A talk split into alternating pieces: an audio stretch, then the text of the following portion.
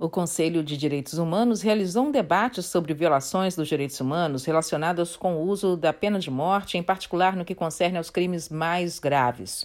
Ao apresentar a posição da Comunidade dos Países de Língua Portuguesa, CPLP, o ministro da Justiça e Direitos Humanos de Angola, Marci Lopes, enfatizou a defesa da vida. O direito sem o qual não existem outros direitos. O direito à vida deve ser preservado a todo custo pelos Estados acima de todos os outros direitos, porque é por via do direito à vida que se protege a pessoa humana. A abolição da pena de morte é um dos pilares constitutivos da nossa comunidade e todos os esforços foram envidados para que a mesma se tornasse uma realidade.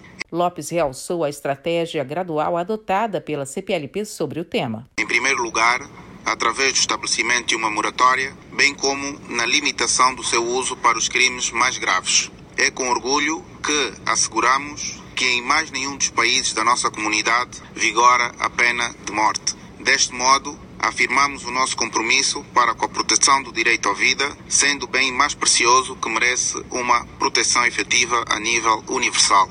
A CPLP continuará a militar a favor da eliminação das violações de direitos humanos relacionadas com a aplicação da pena de morte, em particular no que diz respeito à limitação da pena de morte aos crimes mais graves. No evento participam também o um integrante da Comissão de Direitos Humanos, José Manuel Santos Pais, e o ministro dos Negócios Estrangeiros de Portugal, João Gomes Cravinho. Na abertura, o alto comissário para os direitos humanos, Volker Turk, pediu aos países que limitem a pena capital com moratórias e atuem para sua abolição total. Para ele, até que todas as nações possam abolir a pena capital, o caminho para a defesa da dignidade humana nunca vai estar totalmente completo. Turk destaca que faz anos em que as Nações Unidas se opuseram à pena de morte em todas as circunstâncias e que ele partilha da posição com a mais forte convicção.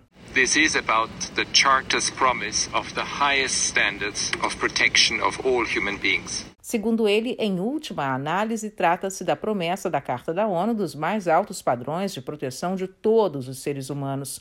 Em dezembro passado, um recorde de 125 nações votaram a favor de uma resolução pedindo uma moratória global sobre o uso da pena de morte, como vista a sua abolição. Para o chefe de direitos humanos, existem razões profundamente convincentes para essa posição. Da ONU News em Nova York, Mônica Grayle.